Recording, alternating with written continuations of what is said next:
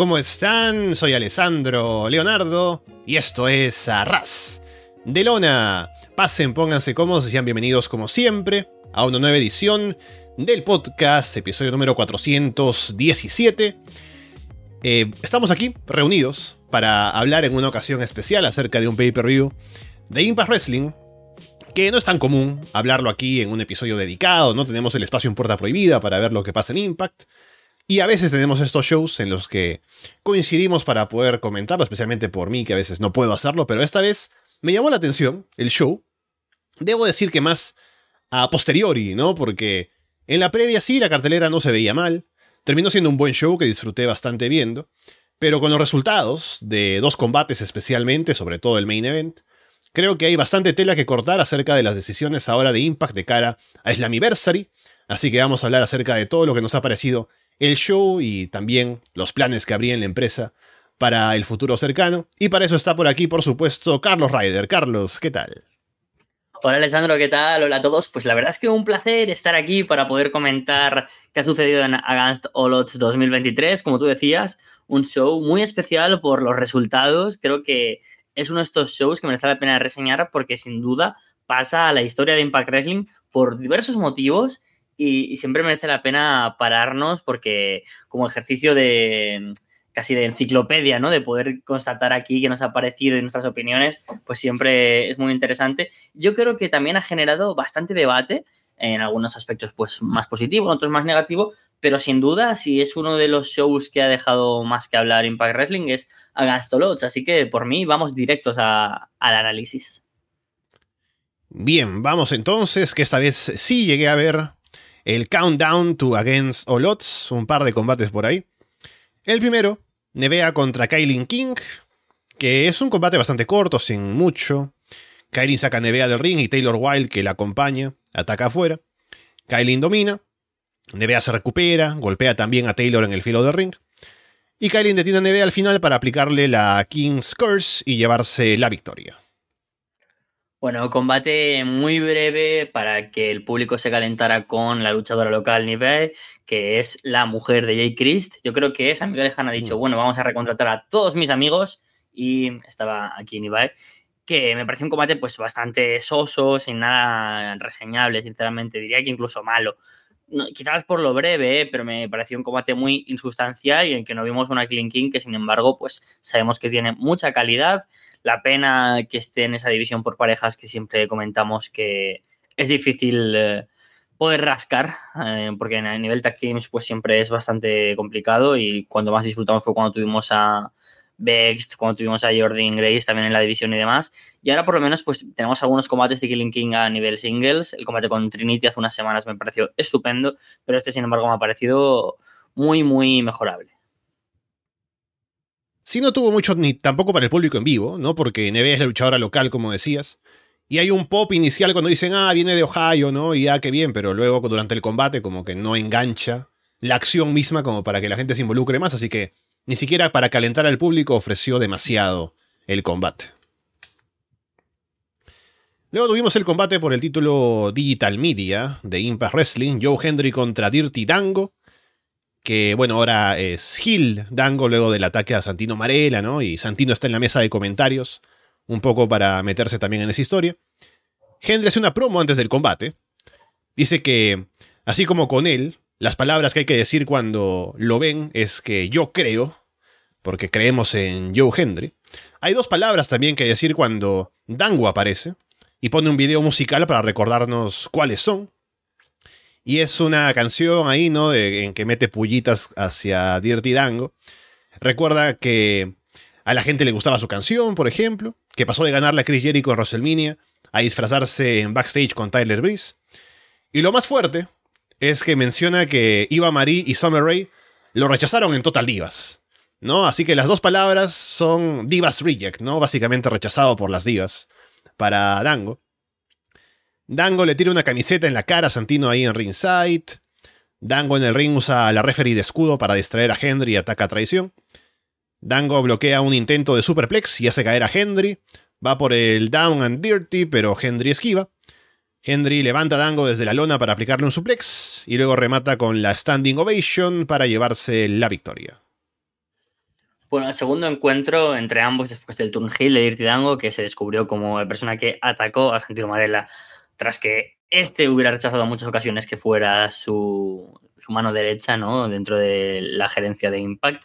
Creo que es un ángulo divertido dentro del low card, pero creo que es un paso hacia atrás después de que Joe Hendry veniera enfrentándose anteriormente a Matt Cardona, Brian Meyers, Moose, gente muy establecida y que en cualquier momento podrían tener un run en la órbita del título mundial.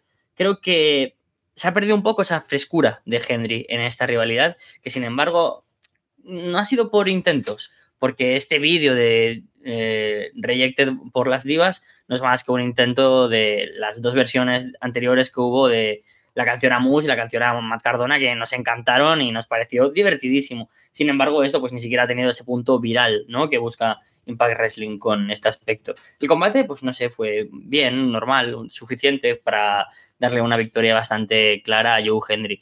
Pero yo creo que, sabiendo que es bastante divertido, creo que no habría que forzar la máquina tanto, sino buscar directamente esa interacción que salga más natural, que el público reaccione. Darle a lo mejor a Henry, que es un tipo que a nivel creativo pues tiene mucha amplitud para hacer sus canciones y demás, darle esa presencia, a lo mejor en más promos, que no tengamos siempre la misma promo siempre de I Believe.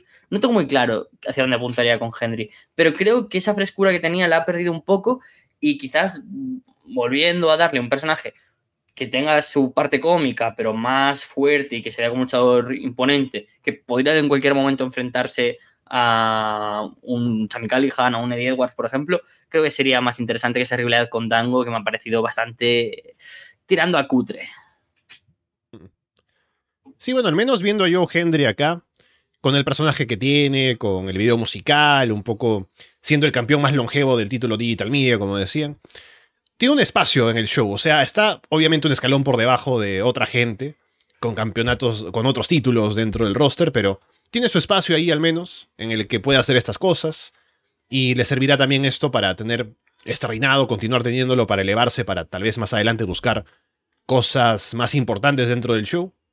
Pero al menos creo que lo lleva bien, en lo que lo he visto, que no he estado siguiéndolo todo el tiempo de su reinado. Pero este combate me parece que estuvo bien, estuvo sólido, sin tampoco ser la gran cosa. Constantino en comentarios que ahí un poco hacían mención de que eh, a lo mejor él podría todavía eh, hacer algún, alguna lucha, ¿no? Porque se vio bien en el último combate que tuvo, ese con, cuando estaban en equipo, ¿no? Y Santino como que no negándolo del todo, diciendo que puede ser, pero por el momento no, así que tal vez estamos apuntando un Santino contra Dango en algún momento. Eh, no sé qué tanta credibilidad tiene Dango como Gil luego de perder limpio contra Hendry aquí como para apuntar a otra cosa con Santino, pero es un combate que si se llega a hacer no tendría tanta importancia realmente, solamente por hecho que van a luchar Santino y Dango en, Impact, entonces tampoco es que hay que cuidarlo tanto, ¿no? Claro, claro, puede ser muy divertido. Yo creo que además aquí tocan una puerta que ahora me parece interesante y es que no sé si lo has visto, Alessandro, y no sé si lo sabrán la gente que nos escucha, que Tyler Breeze va a volver a los rings en Prestige Wrestling la mm. empresa independiente en la que, pues, por ejemplo, también van a estar los Motor City Machine Guns y a Matt Cardona con Steve Dillander, que, vamos, que no es una indie precisamente de las pequeñas, pues va a tener a Tyler Breeze.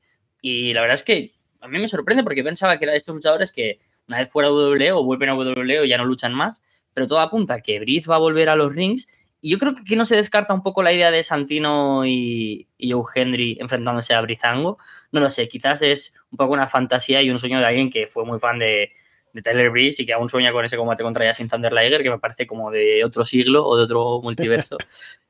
Pero, pero bueno, eh, ambas posibilidades, tanto el singles con Santino contra Dirtiango puede ser divertido y porque sabemos que Santino siempre aporta a televisión momentos pues muy graciosos y que te lo pasas bien y como decía, pues divertido. Y ese 2 contra 2 que además deja la posibilidad de Tyler Breeze mm, debutando en Impact Wrestling que podría ser, la verdad, un gran, gran añadido. Pase lo que pase, confío en que para televisión esta rivalidad puede funcionar porque los personajes ya hemos visto y que han cuajado estos últimos meses. Pasando ahora a la cartelera principal, empezábamos con Frankie Kazarian contra Eddie Edwards. Es la primera vez que tienen un combate individual, según dicen. Ambos son luchadores entrenados por Killer Kowalski. Kazarian va por un Kowalski roll al inicio, ahí como para hacer una referencia. Eddie lanza a Kazarian por encima de una esquina hacia afuera. Alicia ataca y distrae a Kazarian en ringside. Eddie aprovecha para golpear por la espalda. Eddie domina. Alicia ataca desde afuera también. Kazarian salta por encima de la tercera cuerda hacia ringside para una huracán rana. Kazarian va por el leg drop desde las cuerdas. Alicia distrae en el filo, pero al final Kazarian termina aplicándolo igual. Kazarian aplica un reverse pile driver, cubre, pero Alicia pone el pie de Eddie en la cuerda. El referee la ve y la expulsa de ringside. Eddie aplica un superplex, va a girar hacia atrás, pero Kazarian le atrapa las piernas. Así que hay una cobertura. El referee toca la lona tres veces, pero luego dice que solo fue dos, así que el público queda un poco fastidiado con eso, como si fue tres o no. Pero en el siguiente spot termina el combate, porque Eddie va por el Tiger Driver, Kazarian bloquea con un roll-up hacia el frente y se lleva la victoria.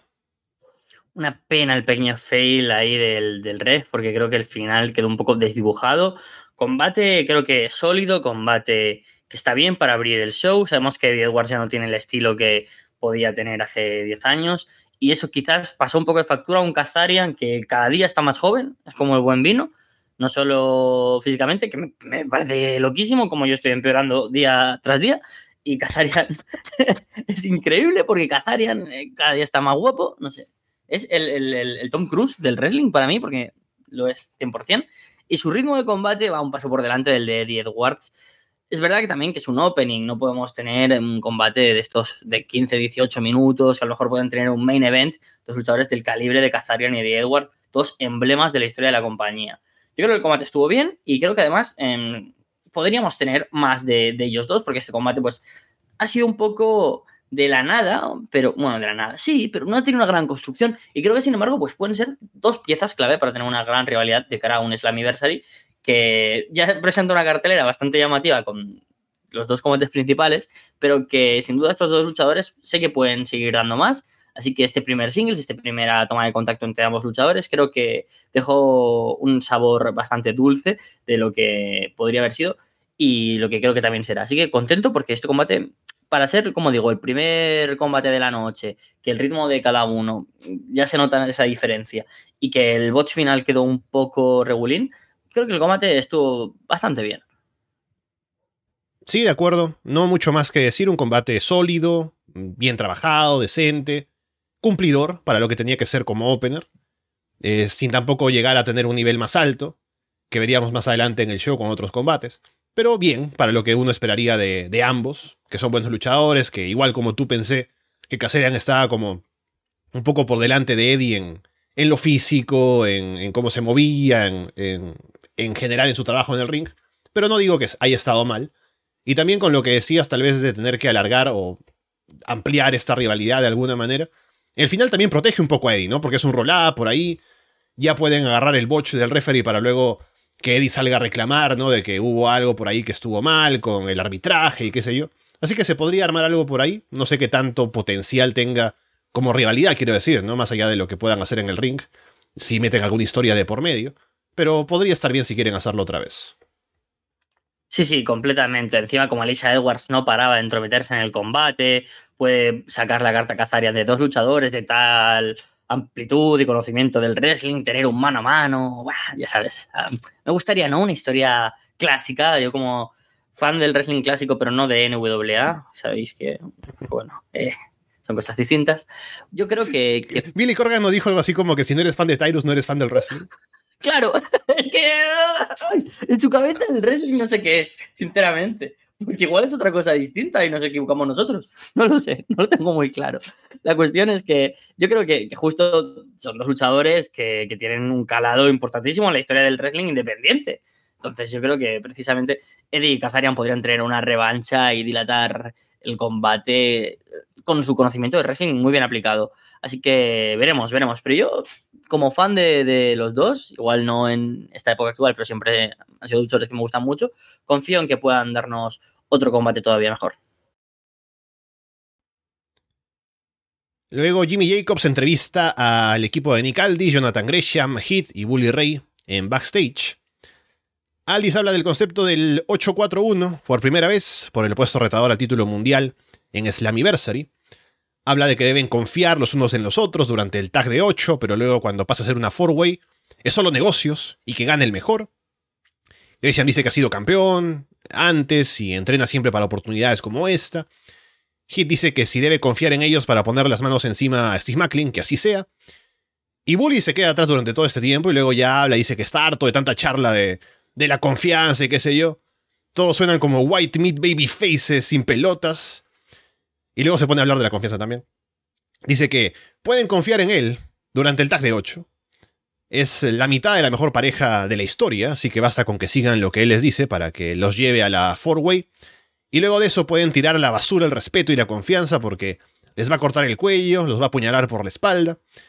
Y bueno, al final todos se van, no muy sorprendidos de que no se pueda confiar en Bully Ray. Mark Lomónaco, 14 de julio de 1971, es un luchador profesional estadounidense que actualmente está firmado con Impact Wrestling bajo el nombre de Bully Ray y que es posiblemente la peor persona que hay en el mundo del puto wrestling. Tyrus es el wrestling de verdad si lo comparas con Bully Ray. Uf, es que... voy a intentar no eh, salirme demasiado del guion, ¿no? Pero es que creo que Bully Ray es lo peor que le ha pasado a Impact Wrestling desde aquella época de los Hogan, Bischoff, etcétera, ¿eh? me parece que su puto interés en ser siempre el protagonista te, mata las ganas de seguir viendo el producto.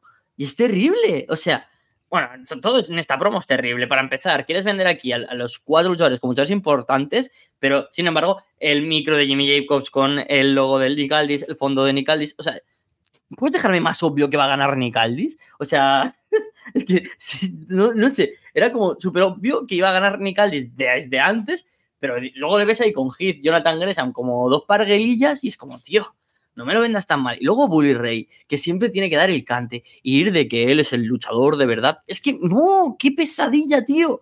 O sea, en cada empresa a la que lleva yendo desde hace 10 años, tiene que ir el de protagonista, en teoría, para ascender a jóvenes talentos, etcétera pero sin embargo siempre es el que él cierra todas las promos, cierra todos los shows, cierra todos los combates. Es que le odio, le odio. Y tras este momento de paz interior que me he generado, porque llevaba aguantándome mucho, solo puedo decir que dejad Impact Wrestling, por favor, de hacer las cosas tan obvias, porque creo que últimamente están cayendo demasiado en lo obvio.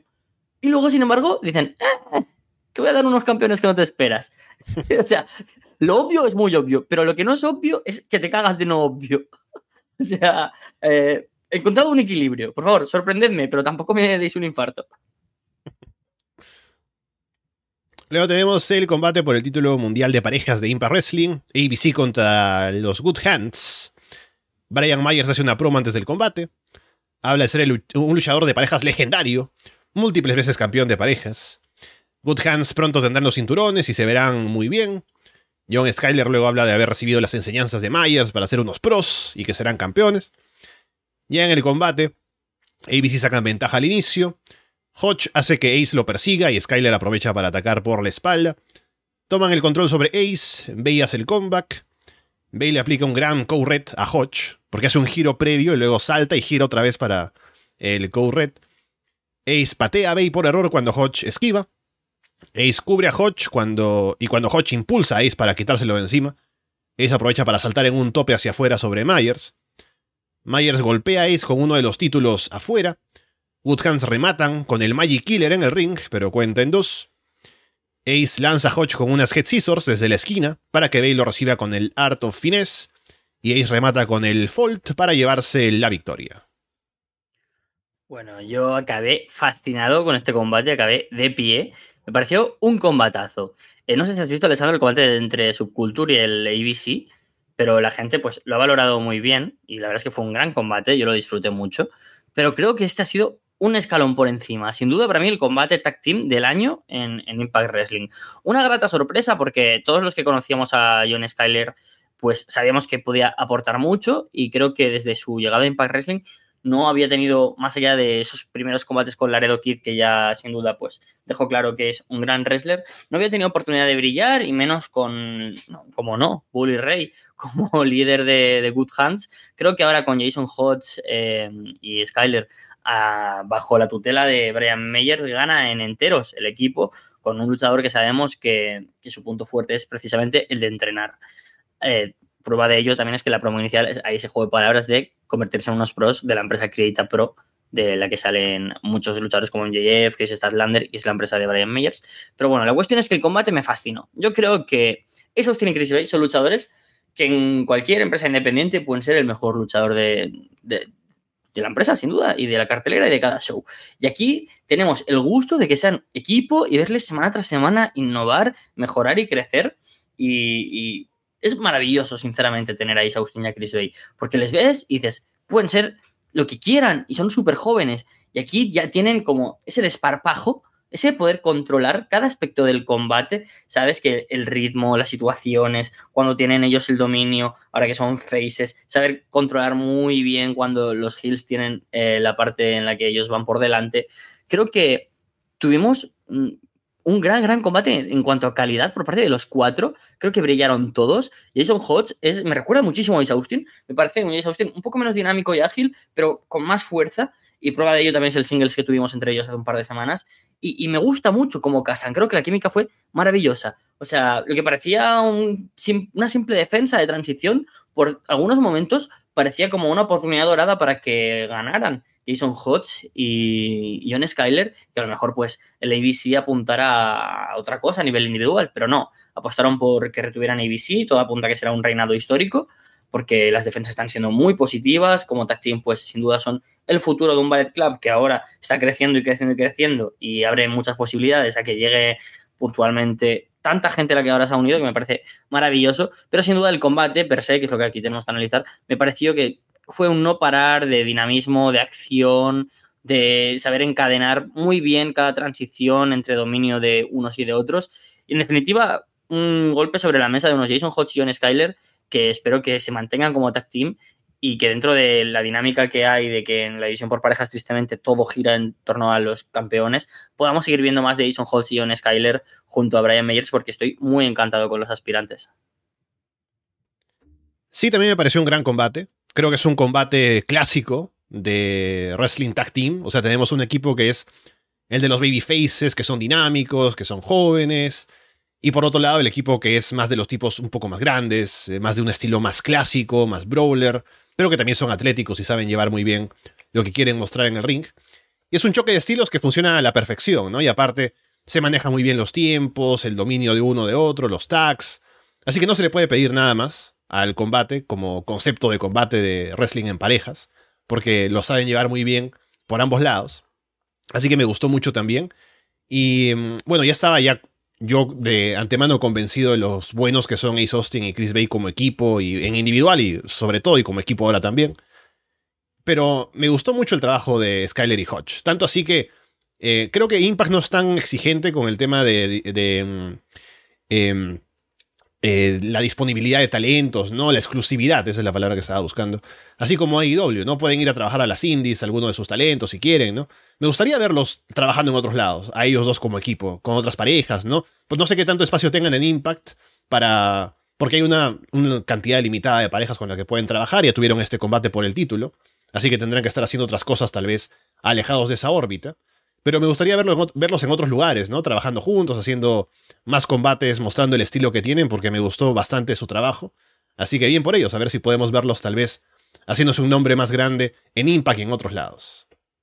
Ojalá que sí, yo confío también en ello y creo que la tutela de Brian Myers como su líder puede ser muy positivo porque también da cabida a tener ciertas rivalidades con tríos, por ejemplo, que pueden enfrentarse perfectamente a The Design, pueden enfrentarse ahora a Obi Motor City Machine Guns, DK. O sea, creo que no es una división muy larga, pero creo que pueden haber buenas combinaciones. Y como tú dices, la viabilidad que tienen a la hora de poder luchar por eh, territorio independiente es genial. John Skyler, que ya tenía un gran nombre dentro de ciertas independientes, ya era incluso un main eventer, lo comentaba con Alejandro Jiménez, que él era un luchador que ya destacaba hace unos años y yo lo descubrí por Impact Wrestling y creo que, que puede tener con Jason Hodge un equipo que realmente vaya creciendo y como tú dices, no solo en Impact Wrestling y, me encantaría verles en más sitios, un Deadlock Pro Wrestling me podría encajar, un Prestige que comentábamos antes, creo que, tienen mucho que demostrar y, sí, la verdad, una gran, gran, grata sorpresa este combate. Gia Miller entrevista a Diona Purazzo y Trinity en backstage. Diona menciona que están con trajes que combinan, así que parecen estar en la misma página. El título mundial de las knockouts es lo más importante para ella, y para defenderlo en Slammiversary, tiene que estar al 100%. Le dice luego a Trinity que quiere lo mismo para ella, que esté al 100% también, para que cuando le gane, sea a su mejor versión.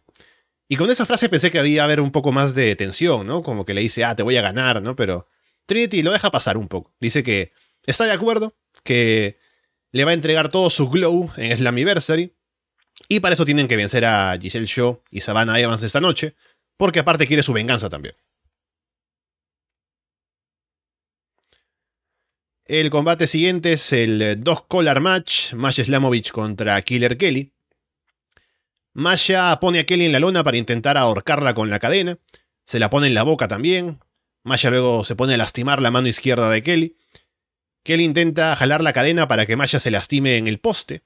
Masha bloquea, ella jala a Kelly hacia el poste. Kelly jala a Masha de la cadena para aplicarle el Ariats, luego la jala también para atraparla en un DDT. Masha luego tiene a Kelly colgando con la cadena por encima de la tercera cuerda, para patearla ahí mientras cuelga de la cabeza en ringside. Kelly va por el Killer Clutch, Masha gira hacia atrás para cubrir, pero cuenta en dos. Kelly le aplica un Snowplow a Masha. Masha bloquea el Killer Clutch, enredándole la cadena en el cuello y la boca a Kelly. Y con todo eso encima le aplica el Snowplow para llevarse la victoria en un combate que fue bastante fuerte, bastante duro. Y al final tienen como un pequeño gesto de respeto luego de haber terminado la lucha. Yo me quedé muy decepcionado con este combate, menos que la opinión general que he visto por parte de los fans de Impact Wrestling, pero era uno de los combates que más prometía de la cartelera, un dos collar match, eh, no es uno de los estilos que estemos más acostumbrados a ver. Y encima creo que los recuerdos más tempranos, que son el de FTR contra los Briscoes, Lemjev contra CM Punk, y aquí en España tuvimos hace muy poco a Guillermo contra TJ Charles, y creo que son tres casos muy evidentes de que es una estipulación que permite muchísimo y, sinceramente es de mis estipulaciones favoritas porque cada combate que veo siempre me parece sobresaliente. Sin embargo, este combate me pareció eh, que no aprovechó en absoluto eh, más allá de momentos puntuales de estrangular y ahorcar que se pueden ver un poco más impresionantes, pero creo que no sacaron todo el partido que tenían a las cadenas. Me faltó la violencia que se espera de Masha Slamovich, que es una asesina sin piedad, y de Killer Kelly, que su propio nombre, nombre novio, no, novio, ojalá yo, eh, su propio nombre indica que es, perdón, eh, pero bueno, es una asesina. Quiero decir, Tú esperas que dos personas así no tengan piedad alguna y sin embargo acabas incluso con un signo de respeto mutuo. De. También un poco de queerbiting, ¿eh? Me, da la sensación ahí, pero quizás es en mi, mi, cerebro, ¿no? Como que quieren vender ese punto morboso. Pero, más allá de eso, creo que el combate decepcionó en base a que las expectativas eran altas. Sabemos que este estilo de combate puede funcionar mucho mejor y que las dos luchadoras que precisamente estaban para este match tenían que poder dar mucho más porque las conocemos y sabemos que, son buenas luchadoras, sobre todo en el caso de Masha, que encima, acostumbrados recientemente a verla en un estilo hardcore en GCW y que justo el fin de semana anterior venía a enfrentarse a Rina Yamashita, ver esto era como, no sé, si un día te vas a beber el mejor, la mejor copa de la historia y al día siguiente estás volviendo a beber lo que bebías con 16 años, ese vodka malo a palo seco, porque no te daba el dinero para más en el instituto. Pues para mí fue un poco eso el combate. ¿Me lo bebo? Pues, pues sí, porque no queda otra.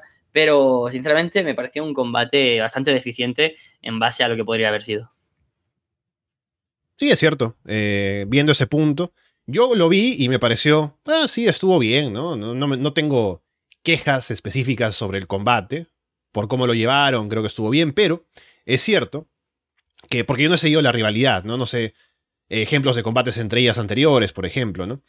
Pero es cierto que no es un combate que de pronto esté a la altura de lo que uno esperaría con la estipulación, porque eh, no hubo sangre, ¿no? no hubo como que más momentos incómodos, como puede pasar en un dos collar match, de decir, bueno, se están pegando demasiado duro, ¿no? Que es lo que uno espera con la estipulación y podría haber sido la idea de la lucha llegados a este punto, ¿no? Con la rivalidad que tenían previamente. También tenía en la cabeza, como mencionabas, el, el GIF, ¿no? De Rina Yamachita saltando sobre, haciendo llover vidrio, ¿no? Con, con malla debajo y todo eso. Entonces, con todo esa, e, ese, ese sentimiento previo de que este combate puede llegar a ser violento, fuerte, como que se guardaron cosas, lamentablemente, o, como que tal vez les pusieron, no sé qué tanto habrá sido tal vez eh, política de la empresa limitar la, la, posibilidad de hacer cosas o no querer tal vez dar un paso más hacia que sea muy violento, siendo un combate femenino, tal vez tenían algunas Em, algún tipo de, de, de, no sé, algo que de pronto no les convencía de querer hacer un combate así porque pensaban que podría ser demasiado para el público que sigue su producto. No sé, puede haber sido eso, puede haber sido tal vez algún tipo de limitante por parte de las luchadoras, pero no sé, eh, se quedó como a medias. Es que tú piensas que venimos de Under del PCO contra Macklin, que fue una matanza, mm. o sea, fue uno de los combates más descarnizados de la historia de, la empresa, y sin ser un Monster Ball Match o sin ser ese estilo de combates que también estamos acostumbrados en la época del Asylum y, la posterior. Pero yo creo que también a lo mejor pasó factura la posición en la cartelera, teniendo en cuenta que este era el segundo combate y que luego vamos a tener el OBI contra The Design, que sin embargo sí que me apareció y lo avanzó ya un combate hardcore muy bueno.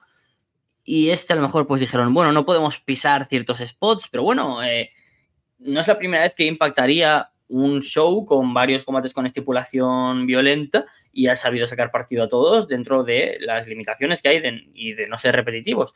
Pero bueno, no fue su noche y es triste porque además parece que la rivalidad acaba aquí y a lo mejor esto parte a la idea de que empiecen a trabajar como equipo por el, eh, por el post-match, no lo sé.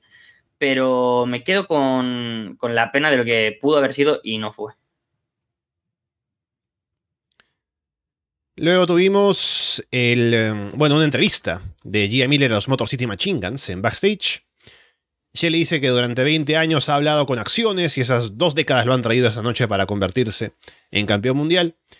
Sabin dice que esta sin duda es una de las noches más importantes en la historia o en la carrera de los Motor City Machine Guns. Ya pasó el momento de hablar y ahora mismo ya es momento de salir a conseguir lo que se han propuesto. Empezando con este combate que es por el título de la X Division, Trey Miguel contra Chris Sabin. Trey al inicio intenta escapar, como frustrar a Sabin, pero Sabin lo atrapa. Sabin luego le aplica a Trey una lethal combination. Sabin le aplica a Trey una spear en el filo del ring. Sabin toma el control, atacando el abdomen de Trey.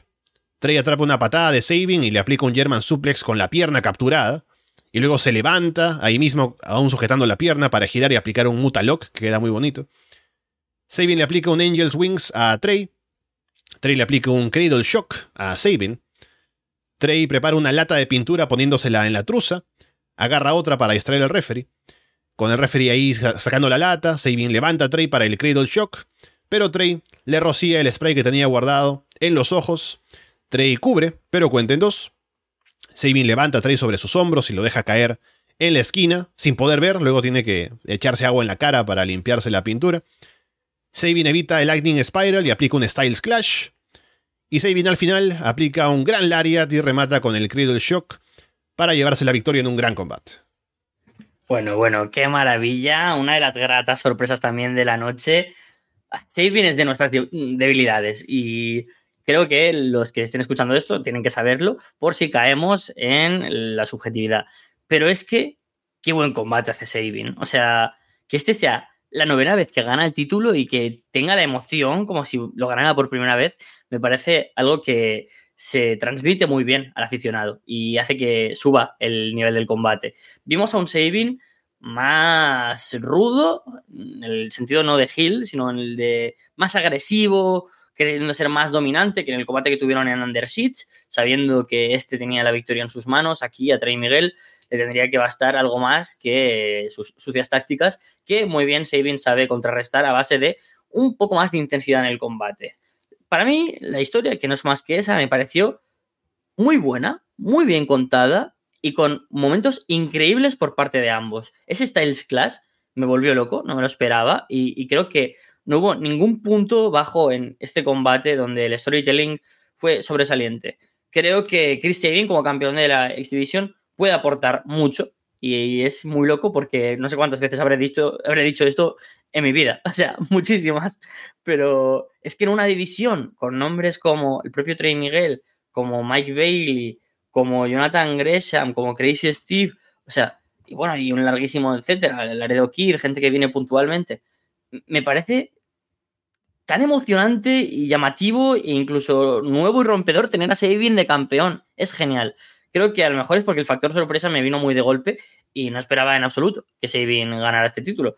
Yo de hecho pensaba más que Shelly y Sabin estaban ya más para hacer un poco de, de support y tener un papel parecido al que tienen Moose o Eddie Edwards, de ser luchadores importantes, tener momentos puntuales eh, muy, importantes, pero que no sea el estelarizar. Y sin embargo, tenemos aquí a un saving que, emociona y eso pues es, muy difícil de conseguir en el mundo del wrestling. Si lo del main event ha dado que hablar, eh, no podemos olvidarnos de esto, porque creo que también es algo genial que me alegra muchísimo. Sí, creo que es una historia, la de los Motor City Machine Guns en este show, que se encadena entre los combates, ¿no? Creo que ambos, Sabin y Shelly, salen a trabajar sus luchas como eh, con, esta, idea de que son los veteranos y van a salir ahí a, a, demostrar que están por encima del oponente en el wrestling, ¿no? Y sale Sabin a ser dominante, a enseñarle básicamente a Trey, a este joven, ¿no? Irrespetuoso, lo que es ser verdaderamente un luchador del nivel que tiene él. Y ese dominio previo, o en la parte inicial, eh, demuestra eso, que vamos a hablar también de lo que pasa en el main event, que es algo parecido. Y al final termina ganando por lo gran luchador que es. Y eh, soportando la trampa de Trey y todo. Entonces es una gran victoria. Que además, no solamente por la historia que menciono, sino también que suma a, durante el show la historia de pensar en que, bueno, si Sabin ganó el título del X Division, podemos creernos que Shelly gane el título mundial. Que si, hubiera, si no hubiera pasado, al menos esto habría sido como esa primera parte que dices, bueno, me lo creí, ¿no? Pudo haber pasado. Pero al final pasó, así que vamos a hablar de eso cuando termine el show.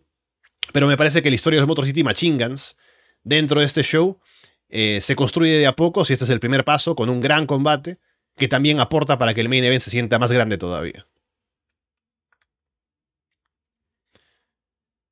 Ah, luego tenemos el combate que es el 841 que en concepto es un combate que es primero enfrentando a dos equipos de, cuatro, y luego el equipo que gana termina luchando en una four-way para que el ganador vaya a retar al campeón en Slammiversary.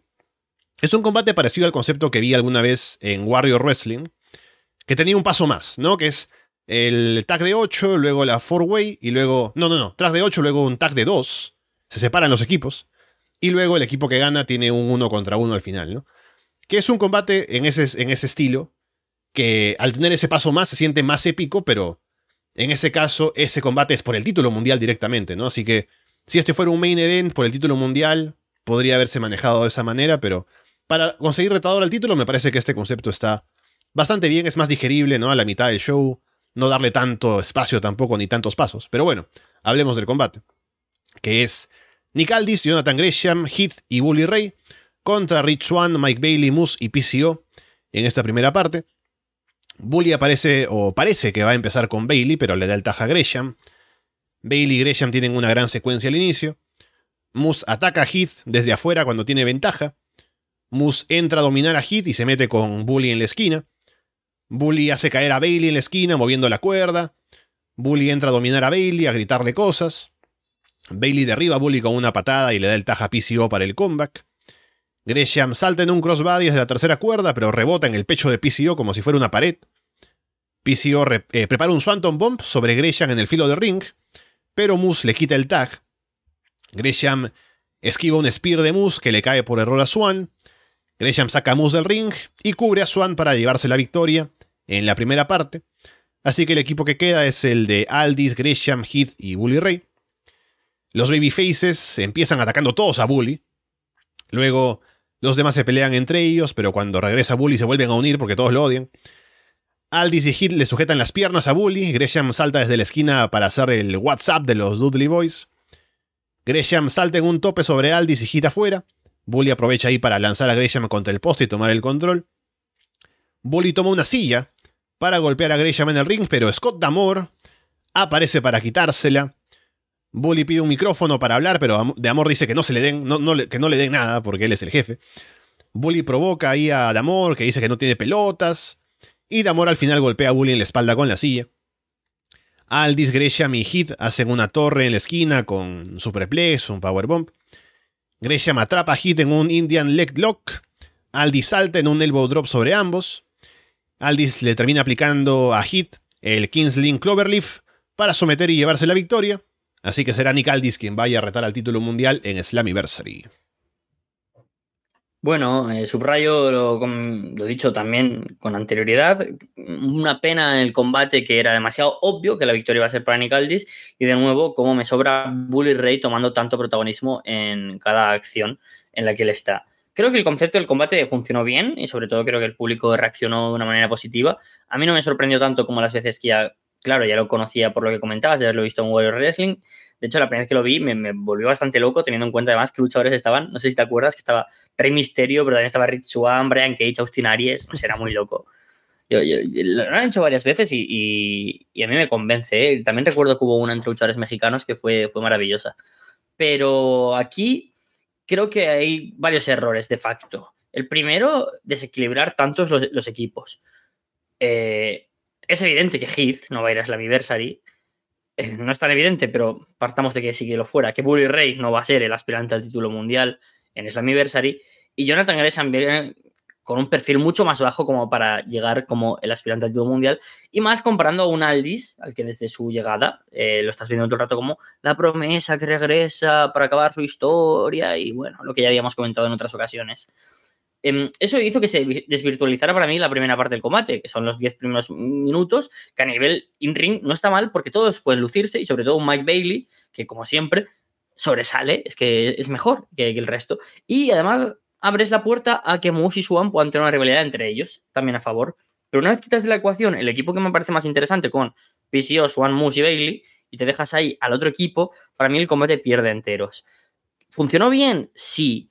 Eh, ¿Me sobró completamente lo de Scott Damore? Sí, porque es que están siendo muy pesados. Yo creo que esto me parece más para un segmento de TV que para mitad de este combate, para decretar el aspirante número uno del título en Slammiversary. Es que la magnitud del combate es muy grande y sin embargo es un combate a mitad de show. No sé, yo creo que la idea del 8-4-1 la podrían seguir aprovechando, pero el combate para mí no funcionó por todos esos aspectos que comentaba. Sobre todo la pena de que era para mí algo bastante obvio y que los momentos de Bully Ray hicieron que el agotamiento pesara en un combate que además no es breve, que fueron 20 minutos. Entonces, bueno, Nick Aldis como aspirante al título también es algo que, tendremos que comentar, pero creo que a lo mejor más allá de que a mí no me convence mucho, es verdad que viene con ese gran nombre, pero que tampoco está en el gran nombre, ¿no? No es como si ahora viniera Jay White o Cody, yo qué sé, cualquier luchador que, podría ser como su versor saliente, pero Nick Aldis era la cara de NWA. Mm, o sea, si, por ejemplo, haciendo un símil, llegara Jacob Fatu, creo, o, Alex Hammerstone, tampoco me convencería, pero incluso más, porque sabemos que ha podido dar más de sí en ring, por ejemplo, en MLW hablando de las ligas más bajas, no sé, no me convence mucho a mí Aldis, pero hay que darle un voto de confianza y más viendo que el main event es el mismo que me esperaba, que era McLean contra Aldis, no me llamaba en absoluto y creo que el de ahora puede aportar mucho más en wrestling con Aldis, la verdad. Sí, también noté ese, ese par también de problemas del combate. El primero que termina la primera parte y se va mucha gente que era interesante, ¿no? Bailey, PCO, Moose, entonces te quedas con poco. Y no es por hablar mal de la gente que se quedó, pero es lo que decías, ¿no? Aldis claramente era el que iba a ganar de esos cuatro, entonces no hay mucho drama con la parte final. Así que eso me parece que también fue un defecto del combate. Y también que Bully Ray absorbió mucho del hit y del interés de la lucha, ¿no? Porque durante la primera parte está constantemente metiéndose con, con la gente que está en el ring. Y en la segunda parte, eh, él es como el enfoque porque todos lo odian, tienen que atacarlo. Y luego está el momento con Scott Damore, así que mucho protagonismo para alguien que no se lo merece y dentro de un combate que no está diseñado para ponerlo over a él, sino para Aldis. Así que también me pareció que eso sobró. Pero el concepto está bien para utilizarlo, no sé si siempre será el combate así como, no sé, un Royal Rumble, ¿no? En la previa de Slammiversary, el show previo, tiene el 8-4-1, ¿no? Para determinar retador. No sé si van a tenerlo así como ya una tradición anual en Impact, pero el concepto me parece que funciona, así que seguramente podrán utilizarlo cuando vean que es conveniente y tengan el talento que les alcance para tener gente que sea un poco más convincente, ¿no? De tener más que solamente una opción, de decir quién va a ganar el, el combate para ir a retar, como era en este caso. Pero, por lo demás, creo que Aldis, eh, bueno, no es que haya destacado demasiado, estuvo un poco escondido al ser un combate con tanta gente involucrada. Así que ya veremos, tal vez, o definitivamente, en el main event de Slammiversary con Alex Shelley, eh, cómo es que está en cuanto a nivel para tener un combate de esa magnitud con alguien tan bueno como es Shelley. Pero estar Shelly al frente de él creo que le va a venir bastante bien también para que convenza y dé un combate bastante decente, al menos. Ya dependerá de él lo que pueda ofrecer más allá de eso. Pero me parece que de, los, de las opciones que teníamos era la más clara y no por eso está mal que sea Aldis quien vaya a Slammiversary y simplemente veremos qué tal sale ese combate en el main event.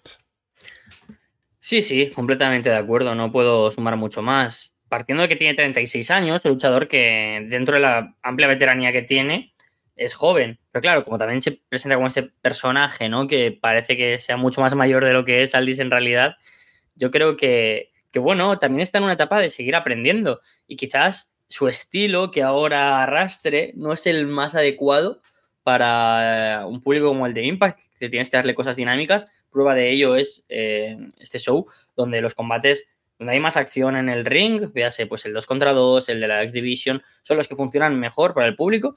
Y creo que Aldis, con ese estilo, no sé, anticuado quizás, mmm, clásico, eh, no sé si será la mejor opción. Y, ahí es donde creo que tiene un mes para curtirse. Solo lo hemos visto sobre el ring, en squash y contra Kenny King, que tampoco convenció absolutamente. Veremos, yo le voy a dar un voto de confianza, pero creo que la idea que tienen en Impact Wrestling de Nick Aldis es una mucho más grande que la que tenemos los fans de Impact Wrestling o del wrestling en general. Sí, bueno, con Steve Macklin campeón, uno podría haberse imaginado que Aldis le iba a quitar el título.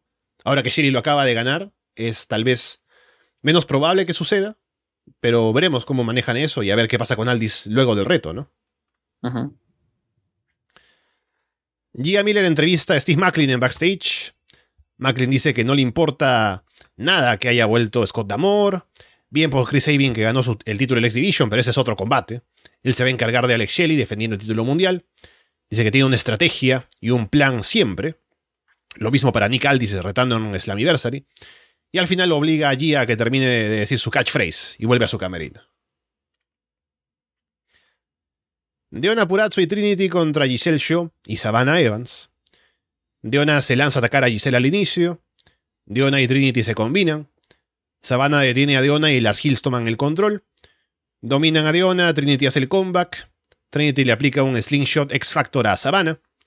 Jay Vidal se mete al ring para distraer a la referee y Giselle hace caer a Trinity en la esquina. Toman el control sobre Trinity. Trinity intenta apoyarse en la cuerda para una patada, pero no le sale bien. Deona hace el comeback. Se meten todas a intercambiar movimientos en el ring. Vidal golpea a Trinity en ringside mientras la referee está distraída. Deona atrapa a Savannah con una casita en el ring para llevarse la victoria. Luego Giselle, Savannah y Vidal atacan a Deona en el ring luego del combate. Trinity regresa para salvar a Deona, sacando a los Hills del ring. Y luego Deona y Trinity terminan celebrando juntas. Bueno, el clásico combate previo a un combate entre dos personas importantes de a ver si pueden eh, funcionar también como amigos antes de como enemigos. Es algo que pasa mucho cuando se enfrentan dos faces. Y creo que en este caso fue fallido porque fue un combate malo. Um, así, sin, sin, irnos por las ramas. Fue un combate sobre todo yo creo que por Savannah Evans, porque sabíamos que iba un paso por detrás del resto, pero cada vez que subía al ring y estaba frente a Trinity Odeona, no me convencía en, absoluto. Y es una pena, porque iba con ese estilo un poco más powerhouse, un poco más um, de la, la, que es superior, ¿no? Eh, corporalmente a Deona y Trinity. Sin embargo, no sé. Giselle tampoco tuvo su noche más fina. Sabemos que es buena luchadora, pero no la vi extraordinaria. y lo veía también como demasiado obvio. Es un combate que me sobró un poco de la cartelera, tristemente, porque yo como mega fan de Puracho y de Giselle Show, mm, esperaba que dieran pues como a Trinity la oportunidad de seguir luciéndose después del gran debut que tuvo contra Killing King en Impact Wrestling. Sin embargo, creo que fue demasiado buenista el combate, queriendo proteger en exceso a Deona y Trinity y dejando muy mal parados a una Sabana Evans que su ofensiva no me convenció, Giselle Show que, como digo, no se pudo lucir especialmente, un Jay Vidal que por ahí no era más que una molestia quizás incluso, y que me apena porque no dio ni un ligero rasgo de, bueno, vamos a, poner el picorcito, ¿no? De rivalidad, de, ah, se pueden picar, nada, nada, nada, es, oh, qué bonito es el amor y la fantasía y ser felices. Y ahora que hay una pura face, creo que lo que menos necesita es esto. Da una top hill. Y es una pena, porque yo ahora veo a Trinity quitando el título de una Puracho y tienes a tu luchadora más importante del roster, más todavía ahora que no está Jordan Grace.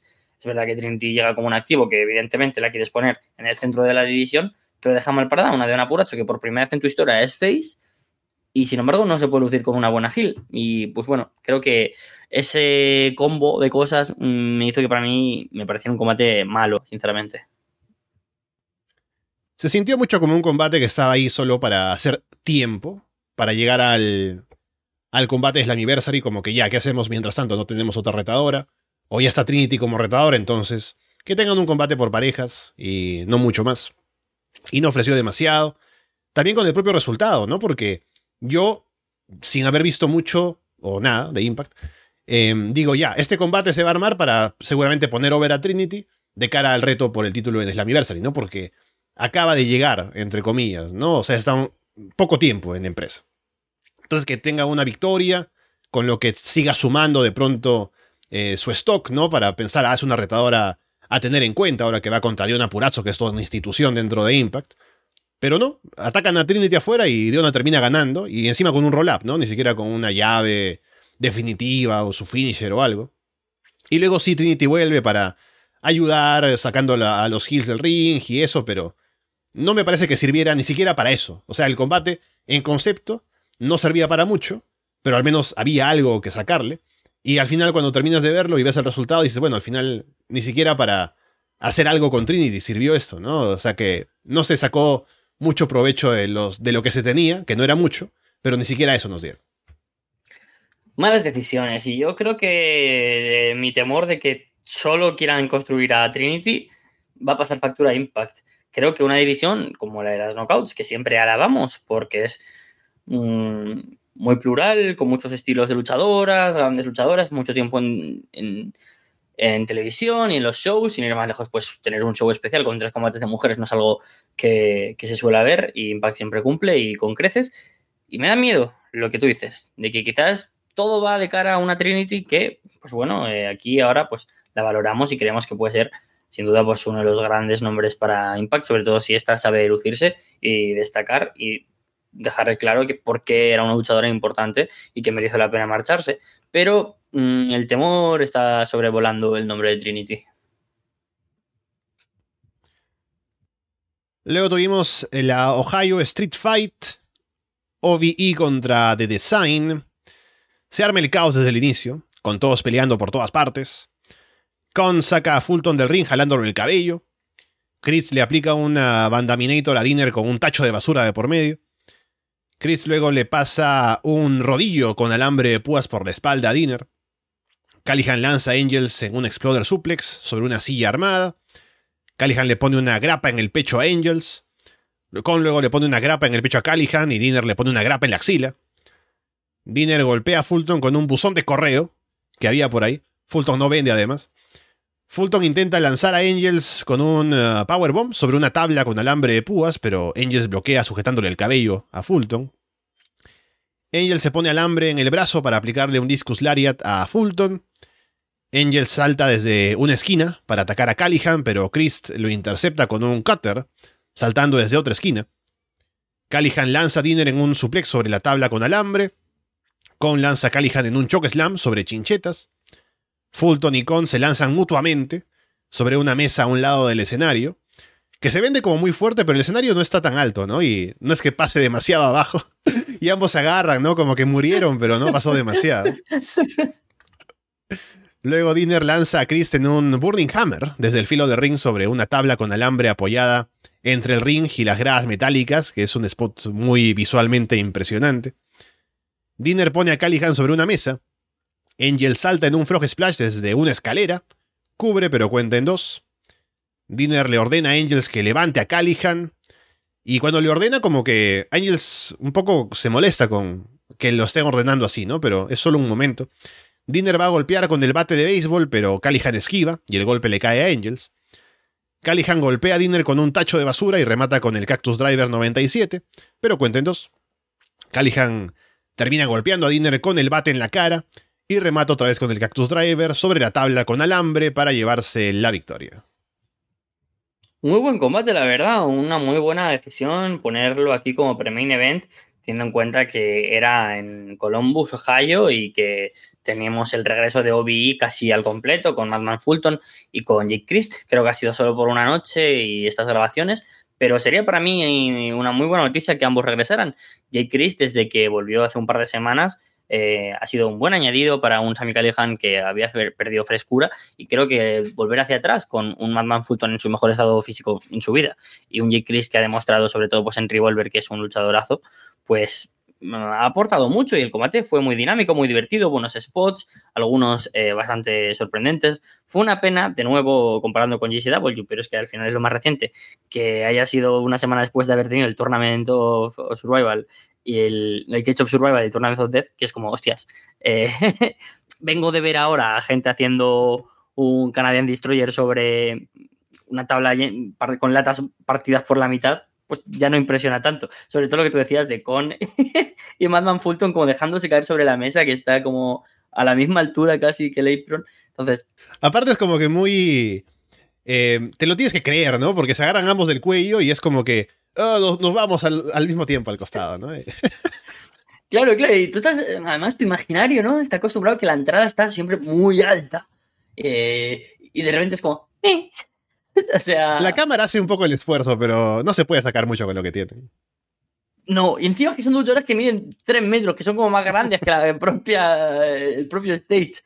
Bueno, a ver, a sí, sí intentó. Pero bueno, creo que el resto de cosas muy bien. El final, con ese semi-burning hammer sobre la tabla con alambre espino, muy bien. Creo que darle encima a Dinner como líder de design la oportunidad de no perder fácilmente y aguantar un Cactus Driver y que tenga que recibir otro Cactus Driver y un golpe del bate está bien para que no pierda credibilidad. Creo que por primera vez vemos a un de design interesante después de tantos meses y justo con la idea de que quizás hay cierta ruptura con ese punto ahí en el que eh, Alan English dice, joder, si lo tenemos en nuestras manos, ¿por qué ahora tienes que tomar esta decisión? Eric Young va a volver a Impact Wrestling, lo veo obvio, más teniendo en cuenta que todas las ideas que habían hacia el personaje de Bray Wyatt que apuntaban a que por eso había vuelto Eric Young a W han desaparecido por completo. Yo creo que, o bien para refundar un hipotético Team Canadá con Scott Damore y enfrentar a Bully y Macklin, o bien para volver de entre los muertos cual vértigo y enfrentar a The Design, no lo sé, pero sea la idea que sea, creo que Eric Young va a regresar y lo hago aquí, ¿sabes? En plan rollo programa deportivo de va a volver eh, Messi el Barça y luego al Inter.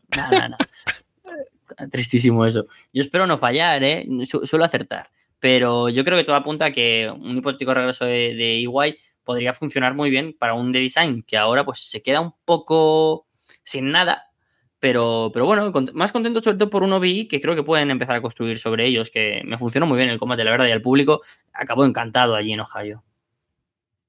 Que la gente en comentarios nos diga qué creen que pasa primero, Mbappé al Madrid o Eric Young de vuelta a Impact Wrestling, ¿no?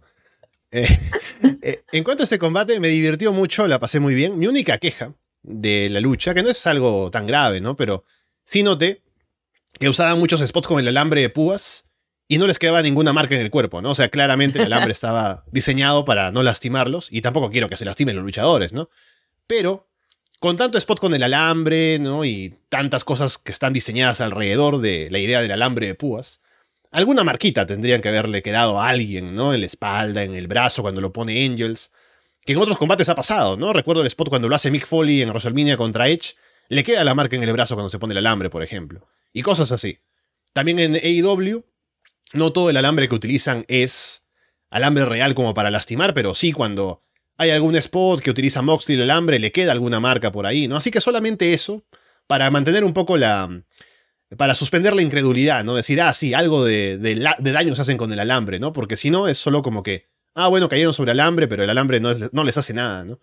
Tampoco es que sea muy sádico de ver que se lastimen en serio, pero un poco solamente para mantener la credibilidad de lo que están haciendo. Sí, sí, y es que, quiero decir, tú eres como fan de wrestling, sabes lo que hace el alambre de espino, no me digas ahora que no hace nada, porque cuando tú en tu empresa, eh, lo que llevaba Avis, por ejemplo, bueno, es que Avis mm, pues, daba bastante miedo por, por eso, o Tommy Dreamer, o, quiero decir, es que volviendo a un tema que hemos comentado antes, cuando es una empresa que te muestra violencia con bastante habitualidad, no sé, que aquí no hayan. Es verdad que hay que protegerlos, ¿no? Pero yo qué sé, un Calihan que al fin y al cabo siempre va bastante protegido por su propio Tiger, se podría comer un poquito de alambre espino. Yo creo que, teniendo en cuenta que Calihan ha derramado muchísima sangre en su vida, no, nos no le habría importado ni a él ni a nosotros. Pero bueno, eh, yo creo que a lo mejor quizás han recibido un golpe, un toque de atención em, después de lo de PCO y Macklin, mm. que ahora lo acabo de pensar, ¿eh? No, no había caído yo en eso, pero es que lo el combate de Under Siege fue, fue muy, muy, muy, muy, muy violento y es verdad que quizás un pequeño toque de atención por parte de Anthem de, oye, bajamos un tonito. Puede ser, porque yo no he visto el combate, pero he visto imágenes y eso me bastó para saber lo que fue. Y entonces puede ser que eso haya afectado no solamente este, sino también el combate, el dos collar match, ¿no? De alguna manera. Así que es una teoría que puede ser. Es que lo de Macklin tirando sangre por botones, Alessandro, o sea, yo hacía años que no veía eso en, TNA, ¿eh? O sea, es un combate que recomiendo muchísimo, ya que con estas semanas un poco de, caos no, no, pude hablar de ello, pero para mí uno de los combates, si no el combate del año en Impact Wrestling, ese PCO contra McLean. Yo que odio la sangre y los deathmatch me cuestan verlos, aún así los veo. Eh, me pareció una obra de arte sobre la violencia en, en Impact Wrestling. Llegamos al main event por el título mundial de Impact, Steve Macklin contra Alex Shelley. Hay cánticos para ambos al inicio. Shelley busca pronto el Border City Stretch, obliga a Macklin a salir del ring. Shelley ataca el brazo izquierdo, la pierna izquierda de Macklin. Macklin saca a Shelley del ring y se lanza en un tope, Spear, sobre él afuera. Macklin ataca la espalda de Shelley, lo lanza en un suplex en ringside. Tienen un duelo de golpes y Shelly saca ventaja gracias al ataque previo a la pierna y el brazo. Shelly aplica una Figure 4, Macklin se arrastra hacia una esquina y ahí quita la protección en la segunda cuerda mientras se quiere liberar. Macklin aplica una Buisakuni y un Brainbuster. Shelly lanza a Macklin en un DDT sobre el filo de ring y le aplica un Slice Bread en ringside. Macklin bloquea el Shell Shock y aplica el KIA, pero cuenta en dos. Shelly aplica un slice bread con Macklin parado en la segunda cuerda. Macklin lanza a Shelly contra la esquina expuesta y remata con un Michinoku Driver. Macklin luego va por el crosshairs en la esquina, que es un movimiento que va corriendo para atacar. Shelly esquiva y Macklin se, se va de cabeza contra el esquinero sin protección. Shelly lanza a Macklin de cabeza sobre la esquina expuesta otra vez y remata con el Shell Shock para llevarse la victoria y convertirse en campeón mundial de Impact por primera vez y el show cierra con los Motor City Machine Guns celebrando juntos como campeones. Es que lo oigo y no, no me lo creo aún. O sea, mira, yo voy a contar una pequeña historia, una pequeña zarzuelilla. Yo, ya sabéis que estos shows me gusta verlos en directo, siempre es de madrugada en España, es un poco una matada, pero eh, me gusta verlo así porque no me como spoilers. Entonces me dijo Alejandro Jiménez, ven a casa, compramos churros y lo vemos por la mañana y ya lo hicimos con Under y dije, venga, digo, perdón, ¿con, ¿con cuál lo hicimos? Bueno, no lo hicimos hace poco y yo, venga, me parece bien. Pongo yo mi cuenta del Impact Plus en el móvil, pero no, no se conectaba bien. Bueno, lo ponemos desde el buscador del, de la Xbox de Alejandro. Pues se loguea, pero te lleva a la página principal, lo primero que veo. Steam, eh, Alex Shelley contra Nick Aldis Main Event Anniversary. Yo suelto el mayor como de mi vida me pongo muy nervioso. Me, me, cogen entre la novia de Alejandro y Alejandro, como, ¿qué te pasa, Carlos? Y yo, ¿cómo? O sea, yo tenía que apuntar todo el show sabiendo lo que pasaba al final. O sea, no entendía nada. Digo, esto es mentira, ¿no? No, no, era verdad. O sea, es que no me lo creo aún, Alessandro, tío. Es que son muchos años, ¿eh? Es que si de mis luchadores favoritos bueno, es la razón por la que empecé a ver esta empresa. Literalmente, ¿eh? O sea, perdón que me ponga sentimental, pero es que yo cuando solo conocía la WWE en la televisión española, de repente vi a Alex Shelley y dije, este chico guapetón lucha de puta madre. Y, me volví loco con sus piruetas, con su técnica, con los Motor City Machine Guns. Y esta noche acaba con los dos como campeones. Me parece brutal. Es que podríamos hablar de tantas cosas, de joder, el reinado de McLean que corto, sí, eh, joder, este combate que inesperado, que el estilo, que, bueno, mil, cosas, pero creo que el foco tiene que estar en Shelly recibiendo algo que se merecía y que había demostrado que se merecía, no por nombre y por historia, sino porque la calidad de wrestling que atesora es abismal. O sea, este combate fue buenísimo, fue, fue muy bueno. Pero es que si piensas, bueno, es que el año pasado con Alexander tuvo otro que, de 9 o 10. Bueno, y el año pasado contra Jay White, y, y va sumando y va sumando, y dices, hostia, es que Shelly aún tiene mucho que demostrar. Y esto no es un regalo de agradecimiento. Un regalo de agradecimiento es tener un main event en una Gastolots o en un Slammiversary como retador o lo que tuvo Eddie, uy, perdona, Eddie Edwards en Bound for Glory. Pero es que esto es un... te lo mereces. Y claro, no quiero pasar por alto lo del reinado de McLean porque es uno de los grandes debates. ¿Por qué ha sido tan corto? El reinado que esperabas que fuera el que destronara a Jose Alexander. Y ahí yo encuentro dos teorías que me medio convencen, aunque ninguna me convence del todo. Por un lado es que creo que la historia de McLean campeón venía de la mano de Josh Alexander. Y si Josh Alexander en juego, creo que han preferido guardarse un poco más a McLean. Y por otro lado, que creo que quieren darle a McLean la historia de ser el top hill y que eso venga de la mano de la rivalidad con Bully Ray y Scott Damore.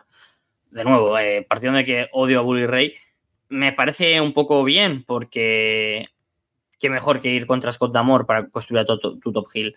Y además me cuadra mucho más un main event con Alex Shelley y Nick Aldis. Creo que puede haber mucho más wrestling ahí. Que McLean me encanta, ¿eh? Y McLean lleva un par de años dando banger after banger, que diría Seamus, y grandes combates. como aspirante, como campeón, como luchador de transición. Pero, guau, es que tener a Shelley de campeón mundial me alegra tantísimo y, y creo que puede aportar mucho creo que además lo que tú comentabas antes te genera la duda de, hostia, es que igual no gana Aldis, ¿eh? Porque yo lo veía casi también algo que tenía mucho sentido, pero si se lo han dado a Shelly, igual merece la pena y yo que sé, te deja un poquito de fantasía, Alessandro, decir, oye, y si Chris Sabin acaba ejecutando el option si Shelly contra Sabin, main event de Bound for Glory. Ah, ah, oh. bueno, bueno, Es que, eh, es que es que está ahí, es que está ahí. Bueno, no sé, yo ahora mismo soy un niño pequeño, soy Tony Khan jugando al Teu cada miércoles con Dynamite ahora mismo. Me parece una fantasía y me parece precioso. El combate fue maravilloso, fue muy guay. Eh, no fue mi combate favorito de la noche, pero creo que si hubiera visto sin spoilers sería mi combate favorito de la vida. Así que, no sé, muy, muy contento con lo que puede pasar con Shelly. Todavía incrédulo, dentro de la felicidad, un poco triste y extrañado porque soy muy fan también de Macklin y yo como conductor de la Maclineta estoy un poco, pues, mm, rayado por, esta derrota, pero bueno, muy, muy contento con tener, a, hostia, es que es surrealista decir estas palabras, Alex Shelley como campeón mundial de Impact Wrestling. Sí, sorprendente. Eh, yo también vi el resultado antes de ver el show, siquiera el, el, combate. Entonces, ya me llamó mucho la atención. La decisión, ¿no? Más allá de que Shelly es un grande y claro que si quieren que sea campeón mundial va a cumplir y seguramente lo veremos ahora en sus próximos combates y de cara a, la, a Slammiversary y en propio combate de Slammiversary. Pero me llamó la atención, ¿no? Porque no hace, hace mucho tiempo ganó Steve Macklin el título, y es un proyecto que Impact ha estado trabajando durante los últimos dos años, de elevarlo, de ponerlo para que convenza de ser alguien que está ahí en ese nivel para ser campeón mundial. Y su reinado parecía ser ese último paso, ¿no? Para terminar de establecerlo, de tenerlo ahí como uno de los luchadores que la gente de fuera, que no sigue Impact, pero que de pronto vea el roster y diga, ah, mira, Steve McLean no lo he visto mucho, pero parece que tiene un buen reinado, buenos combates y demás. Ahora ese proyecto se corta, eh, eh, después de que no empezó mucho tiempo su reinado, o el reinado de Steve McLean, para darle título a Alex Shelley. Entonces, ¿en qué momento fue que se tomó la decisión o cuál era el plan a largo plazo? ¿Por qué prefirieron hacer esto en lugar de tener a McLean tal vez perdiendo contra Nick Aldis, a lo mejor quieren guardarse la coronación de Aldis, no querían que Magnin le ganara, qué sé yo. Pero es interesante tener ahora a Alex Shelley campeón El combate, como decía, hablando del combate más temprano del X Division, también tiene ese aspecto de Shelly saliendo ahí a trabajar y demostrar que eh, a punta del gran wrestler que es, termina ganándole a Macklin, trabajando el brazo, la pierna, lastimándolo de a pocos, aprovechando eso con el transcurso del combate para terminar ganando. Así que es un combate muy bien trabajado en ese aspecto, en el storytelling y en el resultado, ¿no? Que la gente también en, el show reacciona eh, también con algo de sorpresa porque no era algo que uno esperaría que pasara. Me recordó bastante en la sensación a la victoria de Austin Aries contra Bobby Roode, me acuerdo, ¿no? Que es como salió casi de la nada con esto del Option C. Y claro, eh, Austin Aries es un gran luchador y dices, bueno, sería bonito que ganara, pero no creo.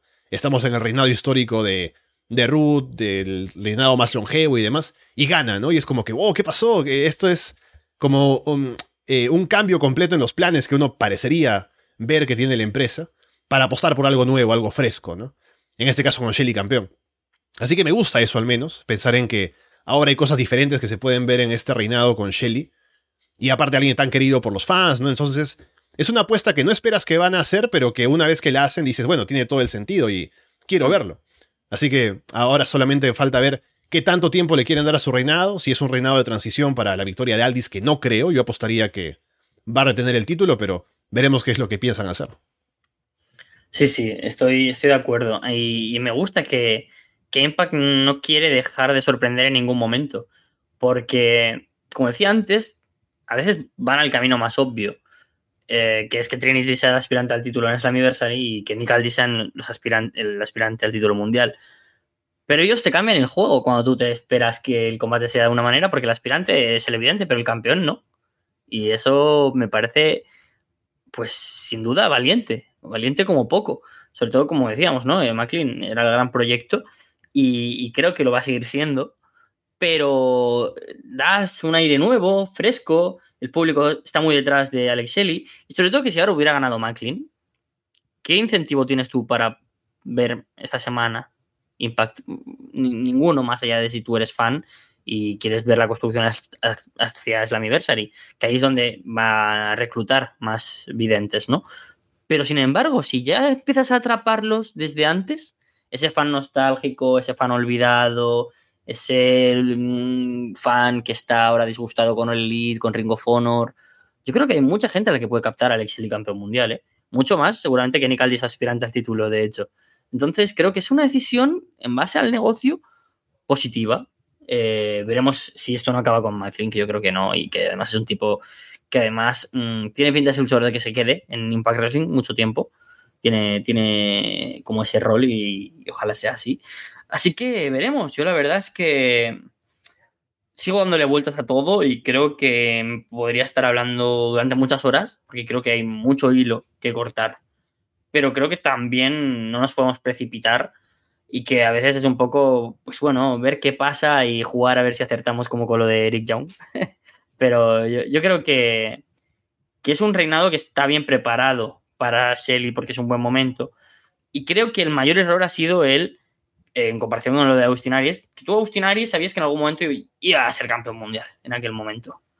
Pero aquí Shelly pensabas que la Roth ya se le había pasado bastante y la construcción incluso para este combate ha sido nula, porque es que Under fue hace dos semanas. Y, claro, y Shelly venía de luchar por los títulos por pareja junto a Sabin. Entonces, ha sido un poco de la nada. Y es una pena, porque Shelly no necesita construcción. Pero creo que si ya lo hubieran vendido un poco más de antemano, mm, me habría gustado más. Me habría sorprendido menos, quizás.